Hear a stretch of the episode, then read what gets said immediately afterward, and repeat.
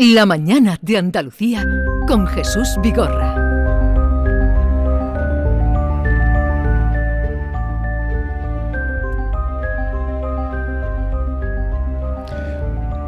Anunciábamos hace un momento, hoy vamos a hablar del sexting, eh, el intercambio de contenido de carácter sexual, las grabaciones de comportamientos sexuales que luego llevan de cabeza eh, a veces cuando se trasladan a través de las redes al público en general. Para hablar de ese tema eh, está con nosotros Mónica Ojeda, que es pedagoga, profesora de la Universidad de Sevilla en educación, en la Universidad, la Facultad de Educación y en psicología, y autora de una tesis que hizo en psicología sobre sexting en la adolescencia. Mónica Ojeda, buenos días. Hola, buenos días. y gracias, por aceptar la invitación por haber trabajado ese tema. Nos interesa mucho lo que tú nos puedas contar. Muchas gracias por invitarme. Eh, Maite Chacón, que está aquí conmigo a mi vera. Y desde Huelva, desde los estudios de Canal Sur Radio en Huelva, está Inmaculada González. Buenos días, Inmaculada. Hola, buenos días, Jesús. Buenos días, compañeras. Hola, Y bienvenida. Ah, un placer para mí, ya lo sabéis. Porque en este tiempo de verano se va a incorporar a los temas así del día que traemos para contrastar con ustedes Inmaculada González. El que hayamos elegido este tema, como muchos de ustedes eh, ya se podrán imaginar, ha sido a cuenta de este último escándalo que ha habido en redes, de un personaje popular, como es un actor, presentador de televisión, del que ha circulado eh, un vídeo, eh, bueno, pues en, una, en un comportamiento sexual muy íntimo, pero que ya ha trascendido toda la intimidad y ya estamos ante el debate de quién comete, si es primero o, o lo grave o lo más grave el delito o el que ese vídeo circule o que nunca pues sabremos hasta qué punto, porque es lo que se desconoce, quién ha puesto ese vídeo a rular. Porque en ese vídeo además se ve a uno, a él, grabando mm, con una mano el vídeo. Primero, ¿qué es el sexting? Bueno, pues el sexting eh, es un fenómeno complejo que tiene distintos comportamientos dentro de su definición. Sería eh, cuando enviamos contenido erótico sexual, ya sean mensajes de texto, imágenes o vídeos, pero también cuando lo recibimos o cuando se reenvía. Eh, todo esto sucede pues, en Internet, redes sociales, con teléfonos móviles o dispositivos tecnológicos. Mm. Mónica, tú has centrado tu trabajo, tu tesis doctoral, el sexting en la adolescencia. Efectivamente. ¿Son muchos los adolescentes que utilizan esta práctica? No son muchos. Hay veces que nos llevamos las manos a la cabeza pensando que es algo común.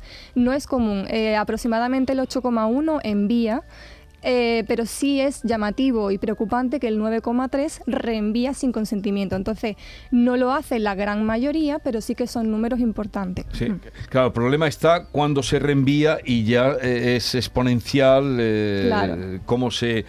cómo se van agrandando esos círculos de personas que tienen, que tienen eso. ¿Y quién comete el delito? Claro, el delito eh, no lo comete la víctima o la persona que aparece en ese contenido. Y esto creo que es fundamental porque muchas veces lo que hacemos es, enjuiciar a las personas que aparecen en ese contenido. Ese contenido se, comparte en, teoría en un entorno seguro, ¿no? consensuado. Entonces esa persona está haciendo algo que para nada es un delito. El delito está cuando ese contenido se reenvía, se difunde sin consentimiento de las personas que aparecen ahí. Mm.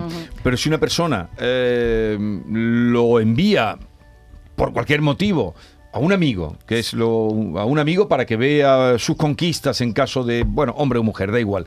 Eh, se lo ha enviado libremente, el otro lo puede enviar también. Eh, si una persona lo envía para que vea su conquista, eh, tienen que estar de acuerdo las dos personas que aparecen en esa imagen, no solo una de ellas. Entonces, si las dos personas que aparecen en la imagen están de acuerdo en que se lo envíe el amigo, entonces vale, si no, no. Si lo envía solo uno, eh, está cometiendo ya... Efectivamente, si aparecen dos personas, las dos personas tienen que estar de acuerdo con que ese contenido se difunda.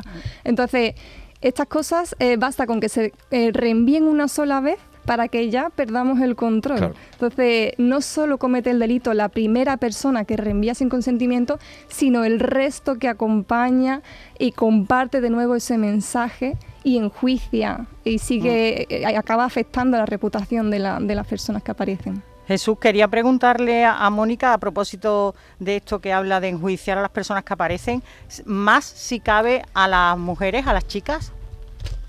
Eh, perdona, que, en ese momento no tenía los ah, auriculares. ya, los tiene puestos. Mónica ha preguntado, Inma, si, si perjudica, si so- hay más Se víctimas enjuicia. femeninas, o si se Mm. enjuicia peor a las mujeres que a los hombres. Sí, sí, efectivamente. El sexting se caracteriza por un- una cosa que se llama el, el doble estándar sexual. Y según este, este concepto, lo que hacemos en la sociedad es ju- juzgar de, mu- de forma mucho más dura a las chicas, a las mujeres, que a los chicos, a los hombres, por los mismos comportamientos.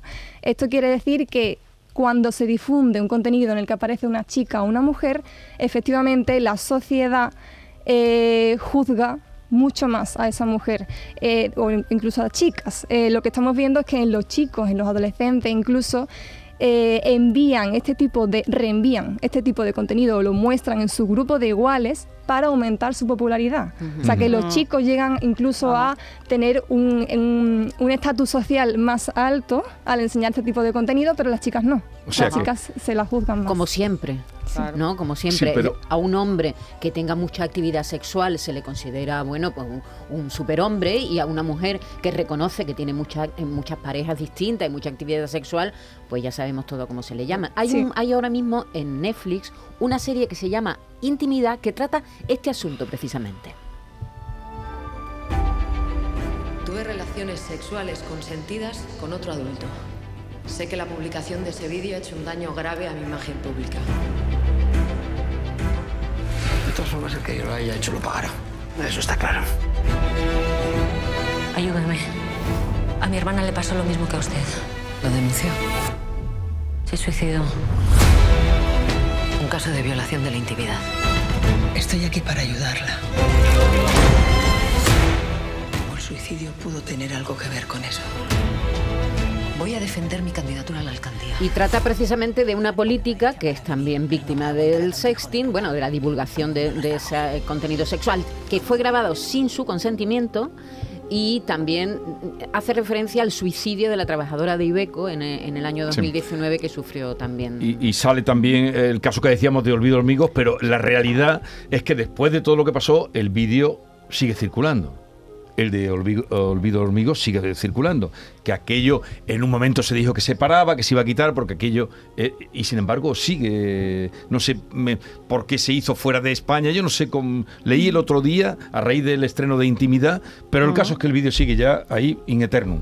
Claro, eh, la característica de Internet, eh, aunque el compartir imágenes o fotos se podía hacer también antiguamente, ¿no? A través de cartas o de otros medios, el- la característica importante de Internet es que una vez que algo se comparte, es poder controlar ese contenido es muy complicado.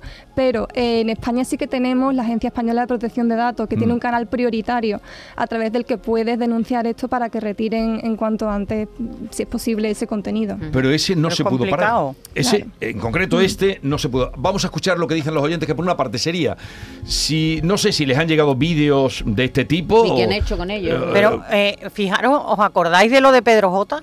Claro. Claro, eh, yo creo que si eso hubiera pasado ahora y ya se, bueno, ya lo vio, lo vieron miles y miles de personas, pero yo creo que hoy hubiera sido peor, Claro. hubiera sido peor y además hubiera sido imparable, como tú decías antes, porque yo creo que seguir la huella de esto es muy complicado.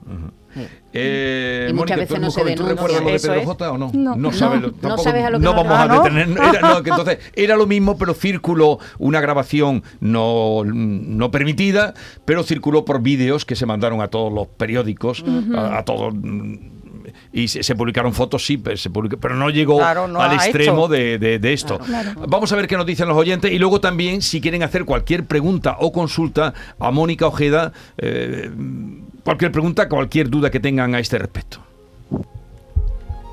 Pues mira, Maite, yo sí he recibido vídeos de gente de mi pueblo manteniendo relaciones sexuales y te puedo asegurar que inmediatamente lo he borrado de mi teléfono.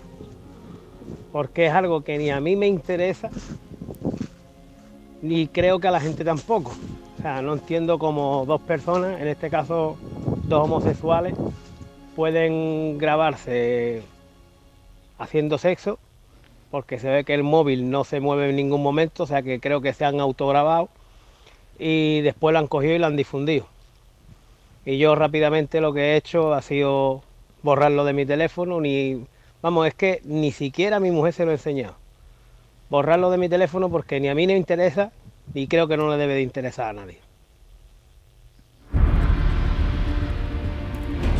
Bueno, si, nos quieren enviar eh, mm, pues exp- experiencias que hayan tenido o si ustedes tienen también la costumbre de, grabarse. El otro día con el juez Emilio Calatayú eh, hablaba, que es colaborador nuestro, que eh, el mismo día anterior había tenido a unas, a unas chicas jóvenes que precisamente una, porque el novio, supuesto novio que tenía, tonteaba con otra chica, a esa chica le había mandado un vídeo con él, como para, como para decirle, mira, eh, lo que, a, a dónde he llegado con él. Y claro, eh, aquello que él se lo enseñó a los padres, le dijo, se quedaron muertos, ¿no? De, de cómo, por una venganza, lo que, lo- Claro. hasta dónde podía llegar La el vídeo, ¿no? venganza que se llama, ¿no? Sí, en realidad eh, está mal llamada porno venganza. En realidad es una nueva forma de violencia. Claro. Pero sí, se conoce.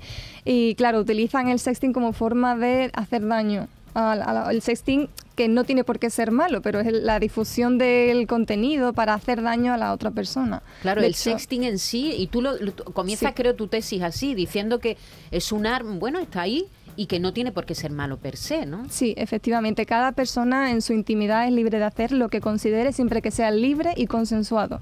El problema está cuando eso se difunde, que la sociedad no debería eh, dañar, o sea, juzgar a las personas simplemente por hacer cosas que cada uno en su intimidad es libre de hacer lo que considere, ¿no? Igual que hacemos todos.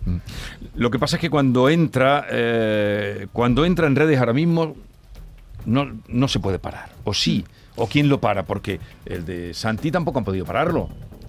Es muy complicado, sí. Eh, entre las recomendaciones, eh, la primera está contactar, si está en una página web publicado en, en cierto espacio, contactar con los eh, coordinadores de esos espacios para ver si es posible retirarlo. En segunda, po- una vez que tú ya lo has intentado, has intentado contactar, está el canal prioritario que comentaba antes de la Agencia Española de Protección de Datos, que es específico para imágenes vídeos que se difunden de eróticos sexuales. Y después tenemos pues la Policía Nacional, que tiene un, un departamento específico, la Guardia Civil, que también tiene otro eh, departamento específico de delitos telemáticos.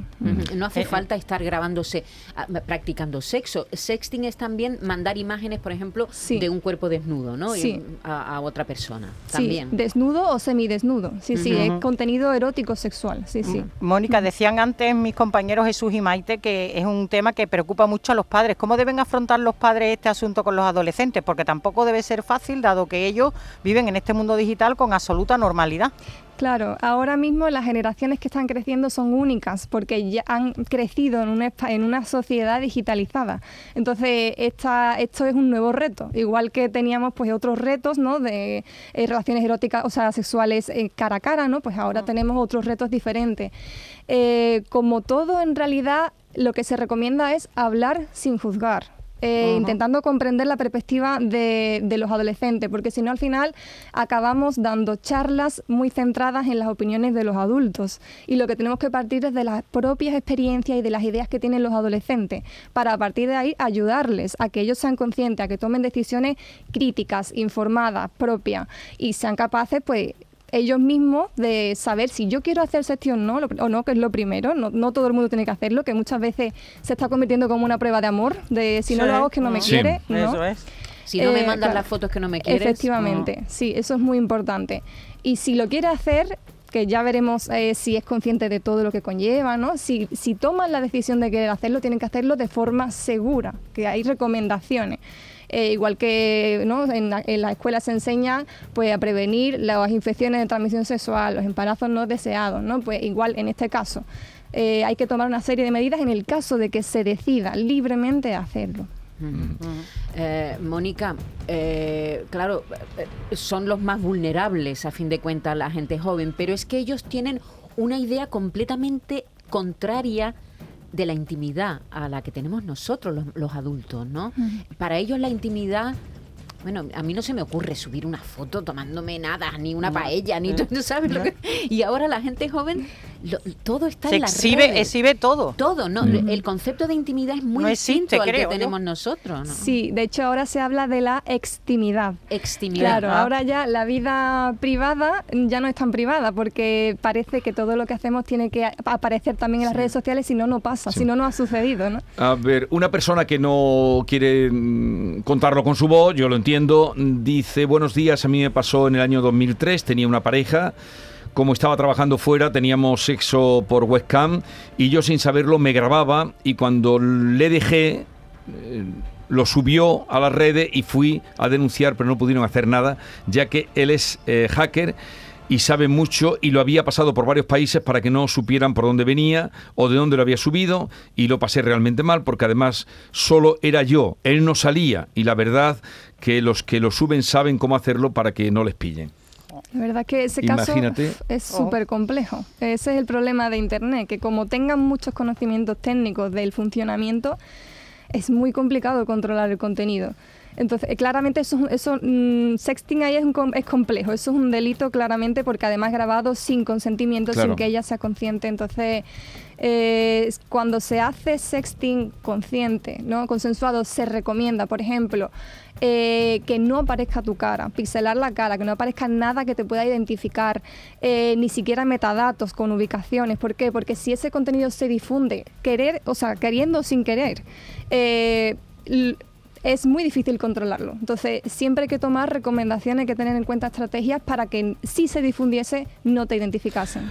Eh, eh, dices que según tu estudio el 8,1% son los que practican, pero en jóvenes o en... eh, Adolescentes, En sí. adolescentes. Es decir, Sí. los mayores practican más sexting que los Sí. adolescentes. Sí, sí, sí, sí. El sexting aumenta a medida que crecemos. Anda. Sí.